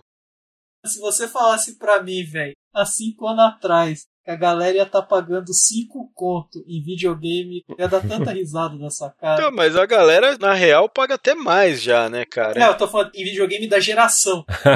Sim. Pode ser que a gente não tenha posse de comprar coisas aí acima de 5 mil, ou sei lá, até menos. Mas tem muita gente por aí que pode estar pode comprando sim. e tal, né? Então a geração tá chegando e lógico que eu tenho vontade de comprar. A gente ama videogame. Eu, principalmente, assim, eu tenho uma coisa muito clara na minha mente. Eu gosto de comprar. A gente sabe. Não vou nem falar nada. Às vezes eu não tenho nem tempo pra jogar, porque, cara, nem o meu PlayStation 4 eu joguei direito. Tô com um monte de jogos que eu comprei, assim, no próprio lançamento e até hoje nem joguei. Tipo, terminei nem God of War ainda. É, Horizon também, que é um jogo bacana pra caramba, nem terminei. Então, assim, com o passar do tempo, eu fui parando de comprar os jogos que eu queria no lançamento, porque eu pagava mais caro. E só ia jogar, sei lá, depois de muito tempo, ou até então nem joguei ainda. E você falei, ah, já que eu não vou jogar agora, eu vou esperar esse jogo abaixar e aí eu compro. E aí o que aconteceu é que, tipo, eu esqueci até dos jogos. Eu nem, meu, preciso pegar a lista do PlayStation 4, comprar um PlayStation 5, tipo, agora, pra quê, né? Tem muito tempo e tal. E pra ser bem honesto, os jogos que foram anunciados, assim, eu achei essa geração meio, minha opinião, logicamente, né? Achei meio devagar, assim, nada me pressionou de uma maneira pra me deixar com muita vontade de comprar, além da vontade que eu já tenho naturalmente, né? Não vi grandes novidades, grandes avanços até então. A gente entende que tecnicamente, assim, cara, o potencial é grande, né? Do meu lado, o que eu achei bem legal no PlayStation foi o remake ali do Demon Souls, né? Dá vontade de ter o bagulho, mas aí eu olho assim com o pau. O jogo nem é tão bom assim, não. Não faço tanta questão. então, o Demon foi anunciado, eu vi os vídeos, achei muito louco, cara. Achei bem legal. E é um jogo que eu ainda não terminei. O jogo originalmente é do PlayStation 3. Tô louco para jogar. Eu queria pegar, principalmente a versão digital, uhum. conseguir jogar. Mano, é um jogo de Play 3. Tá 160 reais na Play Store, cara. É um jogo que já tem mais de 10 anos, inclusive. Sim. Deixa sim. quieto. é, é um jogo que eu joguei no PlayStation 3, mas não cheguei a terminar. É a mesma coisa dos outros jogos ali Souls-like, né? Mas ele tem um pouquinho mais de história do que o Dark Souls, o que eu acho legal. Jogabilidade um pouquinho diferente. Por exemplo, você pega um Dark Souls 1. Certo. Você tem a impressão que é um jogo mais antigo do que o Demon Souls. Caramba. É muito estranho. Para quem jogou assim, vai entender o que, que eu tô falando. A jogabilidade do Demons é bem melhor do que a do Dark 1, por exemplo. Na minha opinião, né? Então é um jogo bastante interessante que eu peguei, joguei um pouco, mas acabei, sei lá quais motivos, deixando de lado já há bastante tempo. E agora que eu já vi esse jogo novo, né, cara? Pô, agora eu quero jogar esse, né, meu? Todo bonitão, tal, né? Foi o jogo assim que me deixou triste, né, de não poder jogar agora. Mas, assim, também uma coisa que, assim, sempre que vem uma geração nova, eu fico muito empolgado. E dessa vez eu não fiquei tão empolgado, né? Cara, eu acho que essa geração, sei lá, para mim aparenta ser. Mano, a gente precisa de lançar uma geração. Lança os bagulho aí. É. Tipo, o specs é fantástico. Mas assim, cara, eu acho que o Play 4, o Xbox, tem tanto ainda a ser explorado, uhum. ainda poderia oferecer mais. Tanto que, como você falou, nem parece que teve a transição de geração. Você vê que tá rodando mais rápido, tem a distância ali, tá um pouco mais longe, tem um pouco mais de coisa na tela, mas assim, não dá aquele impacto. Você fala, caraca, estamos na nova geração. Gostei do que eu vi, tipo, do Final Fantasy XVI, do Demon Souls principalmente, mas tirando um outro efeito ali que aconteceu, tal, mas foi, se os caras trabalhassem, você conseguia ver algo semelhante no Play 4. Concordo. Acho que o divisor de águas aí dessa nova geração é o uso do SSD, né? Sim, uhum. sim. E isso eu acho que realmente vai trazer novas possibilidades. Não é só o lance de você ter loading time muito mais rápidos ou às vezes até inexistentes, mas o próprio tipo de gameplay que isso proporciona, né, possibilita. É o lance da Sony demonstrando as possibilidades, por exemplo, com o Spider-Man. O lance da velocidade de deslocamento do personagem, por exemplo, ser definida pela velocidade com que o HD pode carregar novos dados para apresentar isso na tela. É, e agora com o SSD é, é, muito mais rápido. Na verdade, não é nem SSD, é uma parada já bem mais evoluída, bem mais rápida. O do Play é um SSD custom que os Exato. caras meio que assim, tipo, para você ter um equivalente hoje no PC, você ia gastar, mano, é uma bica. É. Você tem um vídeo do Linus Tech, tá ligado? Ele pega um comparativo logo depois do anúncio tal das especificações do Play 5. Ele pega um HD de PC e faz os testes. Ele fala, dá para você ter hoje o HD, só que, mano, não é um bagulho para usuário comum. E mesmo se você tivesse o SSD com a mesma performance de transferência de dados num PC, ainda assim o console tem toda a arquitetura construída em torno disso. Então, o lance de otimização de dados, por exemplo, tem vários aspectos em que eles fazem a arquitetura dos jogos ser otimizada para essas transferências de dados em velocidades absurdas.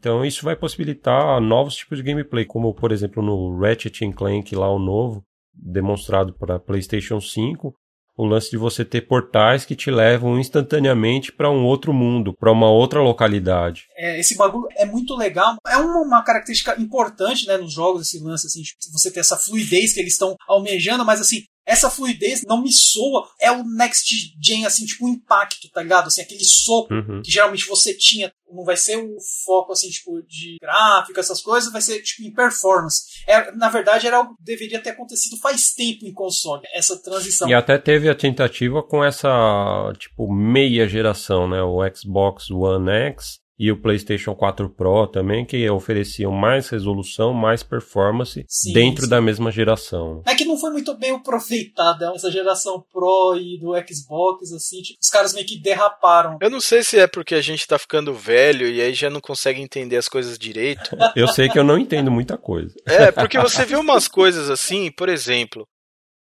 Xbox One. Beleza. Xbox One S. Xbox One X. Agora vai sair o Xbox Series X e Series S. Tipo, mano, qual o sentido disso? O sentido é que a Amazon agradeceu pra c... O bagulho vendeu 700% a mais o bagulho da geração passada. Cara, não faz sentido na minha cabeça. Não optei pelo Xbox pela falta de desenvolvedores japoneses, que é o que me atrai nos consoles. 80% do geralmente o que eu pego são jogos japoneses, né? Eu sou fã do primeiro Xbox e do 360. Fora alguns exclusivos, né? A Tecmo lançou bastante coisa no, no Xbox clássico. Ah, você pega tipo a Tecmo, tipo foi Dead or Alive, Ninja Gaiden Black. A From Software também, o Togi 1 e 2. Sim, eles foram fortes no 360. Tipo, no Japão, mesmo o Xbox 360 ter falhado, eles começaram muito agressivos. Nessa época eu tava lá, comprei o Xbox e assim, cara, todo lugar que você ia era propaganda de Xbox, o N3, o 99 Nights lá, tá ligado? Que uhum. era tipo um moço assim, mano, quantidade de coisa na tela, destruição de ambiente, cara, era absurdo assim.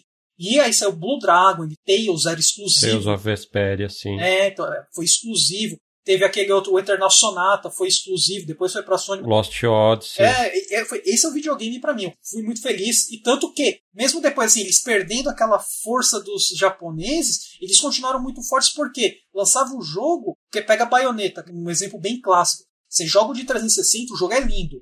Mano, você joga no Play 3, você tem vontade de bater na sua mãe. é, o Play 3 tomava um fumo assim cavernoso no começo. A live do 360 em 2000 e pouquinho é melhor que a PSN do Play 4 hoje, velho. É, é, absurdo. Você vê como que os caras estavam à frente, tá ligado? É, eles só não sabem dar nome para console, né? Mas... Cagaram nessa coisa, perderam os exclusivos japoneses e tem esses nomes ridículos. O que, que eu vou fazer com você, Xbox, Microsoft? Como eu te defendo? Engraçado até assim, porque eu, apesar de gostar muito dos dois consoles e tal, eu acho que a Sony tem um impacto maior ali em nível de exclusivo, né, de AAA e tal. Mas para mim, cara, o exclusivo mais top é Halo. Meu gosto, né? Então eu sei que a Sony arrebenta nisso, mas Halo para mim é um negócio doido. Aí os caras vêm e me mostram Halo Infinite. assim, era o único jogo que de repente faria eu vender o rim e comprar um Xbox.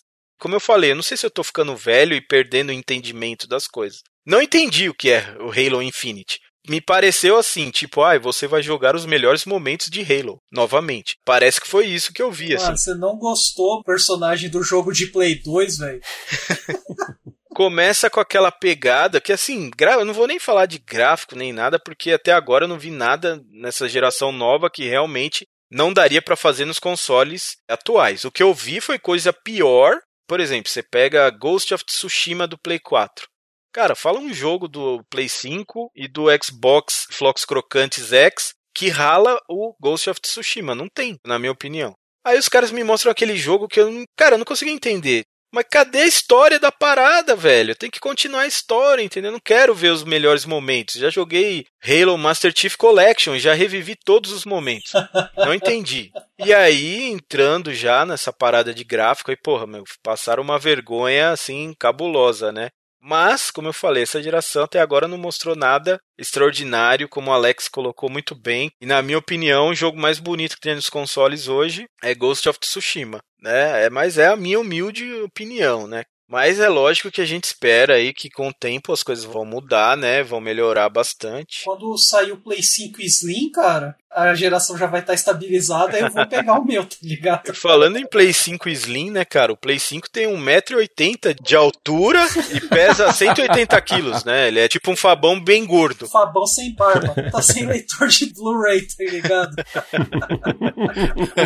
Uma outra dúvida é assim: aonde que eu vou enfiar isso no meu setup, velho? Porque, tipo, meu setup não cabe mais nada. É, eu achava que o Play 3 original era grande, tá ligado? Onde que eu vou enfiar um negócio que tem um metro e meio de altura e tem que ficar em pé, cara? Não, dá pra ficar deitado também, mas. Ainda assim, o perfil dele é alto. É, deitado é mais difícil ainda de arranjar espaço. Mas aí a gente queria dar uma pincelada nesses consoles, porque é o que o pessoal tá falando agora, né, cara? Tá aí já, né?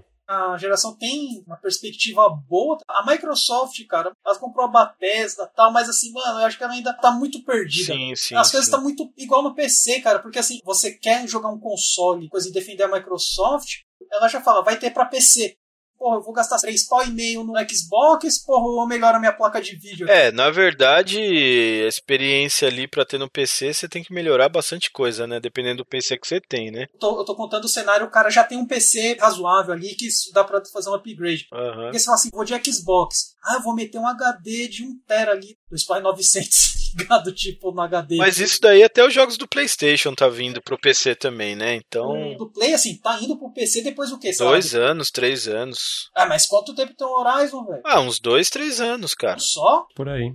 O que demorou bastante em relação ao lançamento no Play foi, sei lá, Beyond Two Souls e o Heavy Rain, mas demorou porque até a Sony decidir. É, esses daí demoraram bastante, que era Play 3, né, cara? É, vamos abrir a porteira. E aí acho que foi o caso também da Quantic Dream resolver, na real, porque a Quantic Dream acho que lançou independentemente da Sony esses jogos. É, mas aí a gente volta naquele ditado, né, cara? O que importa é ser feliz. Exato. Aonde você vai jogar o jogo, não importa, né? Mas assim, é, o legal é você ter o máximo de opções possíveis. Uma coisa que eu gosto muito dessa nova linha dos jogos e tal é que eles estão te dando muita opção, né, cara? Hoje você pode jogar no PC, você pode jogar no console, você pode jogar no celular. A opção sempre é bom, tá ligado? Sim, sim. E é interessante ver também como cada empresa está seguindo numa direção diferente, embora tanto o Xbox Series S e X Mas esse é o antigo ou é o novo? quanto o PlayStation 5 serem consoles que prezam pelo poder de processamento, ambas empresas elas estão seguindo por direções bem diferentes, são propostas diferentes. A Microsoft, eu não vejo ela exatamente como perdida, mas eu só acho que ela tem um foco diferente do que costumava ser o foco na geração passada, ou até alguns anos atrás, porque acho que a Microsoft redefiniu esse foco já faz algum tempo, que é o foco mais para serviço, para assinatura, o Xbox Game Pass e tal. Então a proposta de valor é oferecer essas assinaturas que vão te oferecer uma possibilidade enorme assim de jogos que você pode escolher e ir lá e jogar. E isso com os lançamentos da própria Microsoft disponíveis no day one assim no serviço, né? Proposta muito amigável com o usuário da plataforma. Comigo não, tá ligado? O jogo entra no Game Pass, o jogo sai e eu nem liguei o Xbox nesse intervalo. O Game Pass, assim, tipo, pra mim, é um serviço muito bom. Assim, se você é pai, seu filho assim, mano, você compra o Xbox, aí ele fala, eu quero um jogo. Você fala, não, você já tem o Game Pass, joga lá. Uhum. Eu acho uma vantagem muito grande para realmente para quem tem filho ou para quem consegue jogar mais. Ou pra um cara que é tipo o Paulão, né, cara? Que tipo trabalha, mas o dia tem 30 horas e ele consegue jogar 26 horas por dia. É, então, eu, então pra, pra uma pessoa que joga bastante, eu acho que tipo o Xbox realmente vale muito a pena, cara. Mesmo pra gente, por exemplo, o, se não me engano, o Streets of Rage 4, ele estava disponível no Day One já na Game Pass. Tava, tava. Vamos ver o que o futuro reserva aí pra essa geração. Por enquanto, a gente tá no banho-maria, tirando o Fabão, né? Vamos ver, né, Alec? Vamos ver, eu, cara, pra falar a verdade, eu tô afim de pegar um 360. Eu também queria uma. Ainda mais agora com o downscale da GBS pra fazer o downscale dos shooterzinhos. Pô, eu já tenho um já. Comprei do João, um cliente meu que me passou um. Eu quero pegar um, tem muito joguinho do 360 que eu gosto e alguns que eu queria jogar. Muito jogo bom. Mas se você tá no mesmo barco que eu e o Alec aí, né? Tá sem grana, não pode comprar nova geração. Pera aí, isso aí quer dizer o quê? Abafa, abafa. Há grandes possibilidades de você participar do nosso evento ano que vem e conhecer o PlayStation 5. Olha só, Olha olha aí, só. olha Esse aí. ano, infelizmente, a gente não conseguiu realizar o nosso evento por causa da pandemia. Todo mundo tá careca de saber já, né? Tô careca atrás da orelha, mas tanto usar máscara, tá ligado? Já não cresce mais esse cabelo.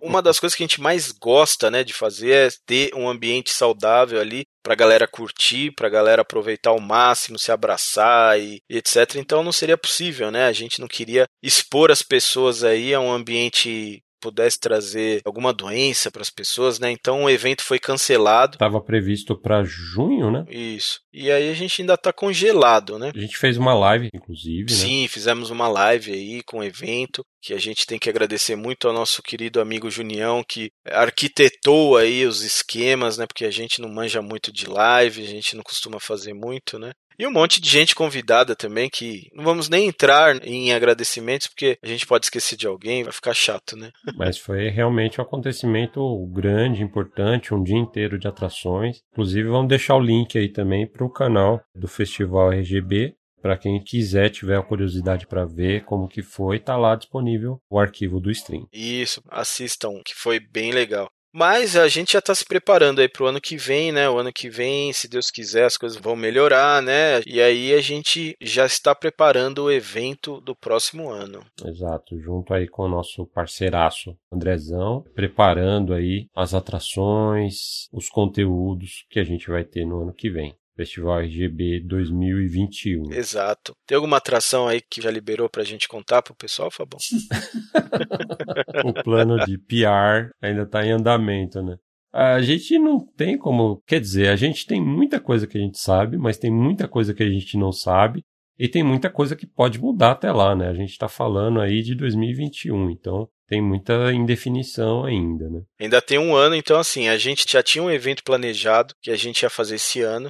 Esse evento se manteve, né? Todas as parcerias, convidados, etc., que a gente conseguiu, a gente já está fidelizando, né? O pessoal está se dispondo, né, a participar do evento, na nova data, etc. Mas, como o Fabão falou, ainda tem um ano, então a gente pode ainda correr atrás de muita coisa, né? Sim, uma coisa que a gente confirmou ao final do Festival RGB Live foi a participação do Túlio criador do Pier Solar, que fez um segmento lá, a gente batendo um papo com ele no final, contando várias histórias da época da Watermelon, os rolos lá com o Fonzi e os projetos dele atuais da Two Dream. E aí, ao final, a gente confirmou a participação dele, vindo aqui, viajando de volta aqui para o Brasil, porque a gente sabe que ele mora lá nos Estados Unidos, né? Uhum. A gente não tem a definição ainda exata de quando vai acontecer o evento, mas vai acontecer quando tiver seguro para todo mundo. É importante saber que a vontade dele de vir existe, né? Tipo, ele tava bem afinzão mesmo. Exato, ele se comprometeu, tá bem, bem na pegada mesmo de vir para cá, até para encontrar a família dele também, mas encontrar o público que é fã, né, que conheceu o trabalho do Túlio através do Pier Solar, as muitas versões, né, desde a versão original para Mega Drive, depois teve porte para Dreamcast, as versões aí para Play 4, Xbox One, não lembro se saiu para Xbox 360 também, Wii U e por aí vai. Então vai ser a oportunidade de conhecer o Túlio pessoalmente, que a gente está muito empolgado para isso. Sim. Porque quando a gente chamou o Túlio para gravar aquele podcast lá atrás, que foi um podcast maravilhoso, assim, a gente se divertiu muito gravando. Ele não se recusou a falar de X coisas, N coisas. Não, cara, ele falou: Meu, vamos falar tudo um cara assim, super transparente, assim, né? Desde o primeiro contato que a gente fez com ele. Então ele com certeza vai ser uma figura super importante no evento, que já está confirmada, né? Lógico que coisas podem acontecer, mas se Deus quiser não vai acontecer mais nada, né? E a gente meio que tem uma data para o segundo semestre de 2021. Uhum. Não temos ainda a data marcada, né? Mas já temos uma janela. Em algum momento do segundo semestre. É o que a gente está mirando por hora, né? Mas, obviamente, que a gente vai continuar monitorando todas as condições de segurança uhum. e a gente vai trabalhar para garantir um evento seguro para todos. Com certeza. E realizar no momento que for apropriado. Mas não pensem que o evento esfriou ou, sei lá, não vai mais rolar, porque vai rolar. O pessoal tava pensando que nem o RGB Inside tinha mais, cara. é, olha aí. E esperem também um campeonato reforçado. Grandes surpresas. Vou ficar quieto pro Fabão não brigar comigo agora. A gente zoa, né? Porque o Michelas é, é muito. Assim, é, pode falar que é a boca aberta, vai. O coração dele salta da boca. Então, enquanto ele tá pensando, ele já tá pensando com o coração e a palavra já tá ali na ponta da língua, já tá saindo tudo. Olha, vou deixar isso bem claro que isso é uma criação do Fabão e do Alex. Porque eu nunca vazei nada aqui, não, viu, galera? Aqui. Mas é natural até. A gente tá trabalhando nisso, a gente tem muita vontade vontade de compartilhar tudo que a gente está fazendo, todas as coisas bacanas nas quais a gente está trabalhando, a gente quer divulgar logo, quer falar logo, quer compartilhar com todo mundo, né? Mas a gente sempre tem a cautela porque as coisas mudam ao longo do tempo, né? A gente trabalha com variáveis. É. O próprio evento desse ano que a gente teve que cancelar é um exemplo, né? A gente anunciou no início da semana, ao final da mesma semana, a gente se viu na obrigação de cancelar o evento. Então a gente quer ter a certeza de que tudo está confirmado e tudo está na melhor condição para quando a gente confirmar, a gente ter certeza que realmente a gente vai poder oferecer essas atrações. Mas, de fato, como Michelas falou, a gente está trabalhando muito fortemente no pilar de esportes, de torneios, né? Para oferecer opções aí para todos os públicos, desde os casuais, o público mais jovem, o público mais hardcore e mais competitivo também. Jogador profissional. Jogador profissional também, jogos de diversos gêneros Sim. e diferentes gerações até, né? A própria proposta do nosso evento é de que os jogos retrô não são só limitados ao passado, né? Eles estão muito presentes e eles são o futuro também. Então, muitos jogos hoje em dia com a estética retrô, ou jogos que carregam o legado do passado, são continuações de séries muito bem estabelecidas aí ao longo de décadas. Então, esperem grandes novidades muito em breve. Com certeza, vai ser realmente assim a, o virar da chave para a gente conseguir manter um evento bem grande todos os anos, né? E os ouvintes das antigas do RGB Inside vão se lembrar de que a ideia do festival Retro Games Brasil surgiu como um encontro dos ouvintes do podcast, né? 30 pessoas no primeiro encontro. Já foi super divertido. É.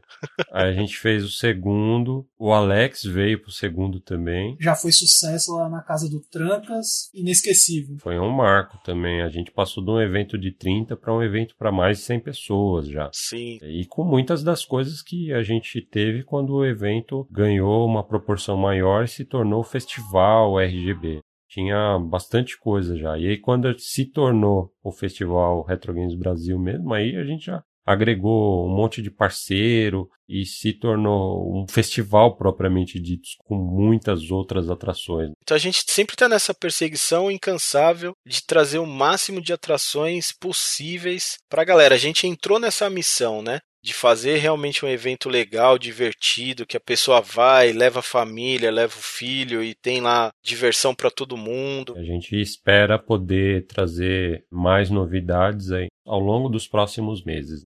E aí a gente pode fechar a conta de hoje, né? Só por hoje, porque o RGB Inside Podcast continua. Oh, não promete.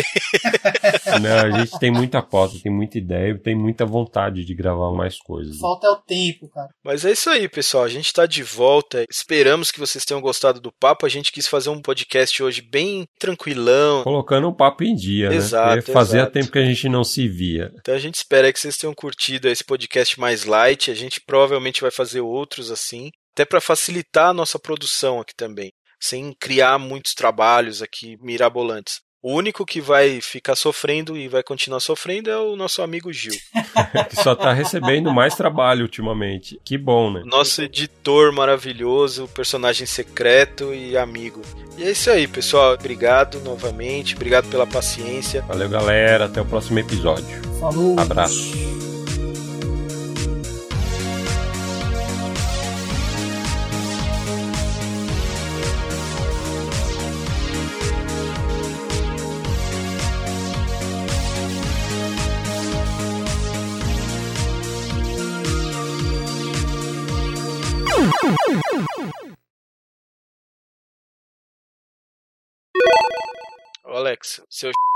Não tá escutando o podcast, não. Ele curte RGB?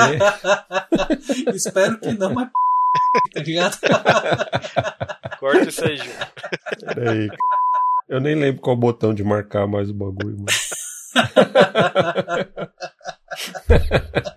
Aqui, achei. Tá marcado, tá marcado. Quem que retoma? O Alec mesmo, né? Eu não, eu. eu... Vai lá. 3, 2, 1. Eu não sei o que é pra falar, velho. Mano, ó, eu gravei aqui, três podcasts com os caras. A gente nunca teve que parar, tá ligado? Vai lá gravar com os caras então. Grava lá com essa p. A gente vai nunca lá, teve que parar. Abre pra... outra cá e vai lá abrir com os caras. Os novos amigos do Michel são melhores, mano. É, é melhor. Vai lá então. o Gil falou assim: muito melhor editar o seu podcast com vocês. Não grava mais com o Fabão, não, e com o Alec, deixa quieto. Vai cobrar mais caro de nós. Aí a gente volta, tipo, cinco minutos já, tipo, ter que parar tudo. Não tá era ligado? pra parar, tá ligado? Podia ter continuado. Cortar os bagulhos. Oh, a gente não falou do, das, do que a gente tá jogando e assistindo, né? Não falemos? Não, a gente tinha que ter falado e entramos no Final Fantasy VII. Isso já faz parte, na real. É, a gente já emenda agora, né? Eu acho que esse episódio pode ser boa parte e só isso, na real. Do que, que a gente tá fazendo, sim, do que, que a gente sim. tá.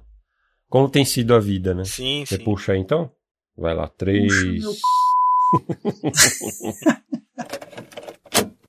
Também a gente podia falar um pouquinho de um grande trabalho, né, que o Fabão executou aí durante Você a. gostaria de falar de outro jogo, tipo, o dia não, vamos correr, corre essa pauta, vamos, não pode falar não. Eu já tava de olho ali na pauta, falei, agora o Michelas acho que vai introduzir essa próxima parte aqui. Porque senão a gente fica falando mó cara também de jogo. Ainda, né? mais, ainda mais jogo de mobile que ninguém gosta. que filha da bicho. Tô zoando, foi só pra te zoar. você, você tá junto com, no time do. Que só quem não manja que joga, tá ligado? Não é true gamer. Zoeira, zoeira.